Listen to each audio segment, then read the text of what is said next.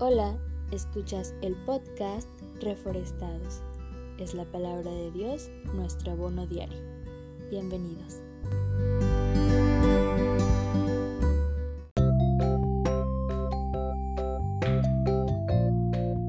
Cuando nace una mujer ya viene determinado el número de ovocitos que ésta producirá en sus ovarios.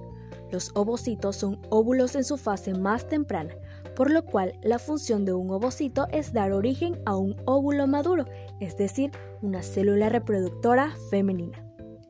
Cada vez que una mujer pasa por su ciclo menstrual, se libera un óvulo en la fase ovulatoria, el cual, si no es fecundado por un espermatozoide, se elimina y se produce la menstruación.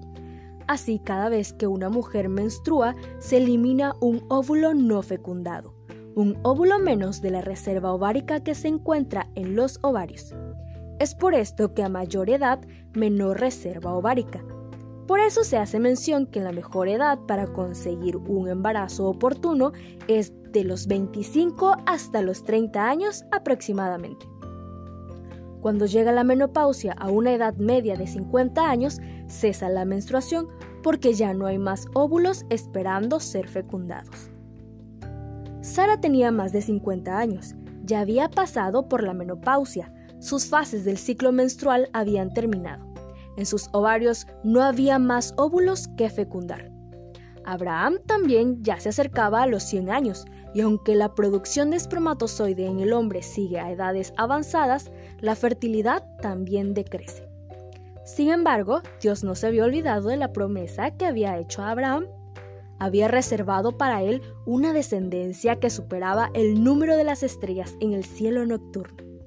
Un óvulo estaba aún en reserva, donde comenzaría el periodo de gestación del pequeño Isaac. Y así, como la arena del mar y las estrellas del firmamento que no se pueden contar, no hay un número limitado de personas que pueden acudir a Jesús y ser hijos de Dios. Él es paciente con nosotros. Su amor, su cuidado, su misericordia no tienen límites. No nacemos con un número determinado de cuántas veces podemos recibir perdón, pero no debemos esperar hasta que el tiempo de gracia se termine y ya no exista más salvación. Él aún tiene reservado un lugar para ti.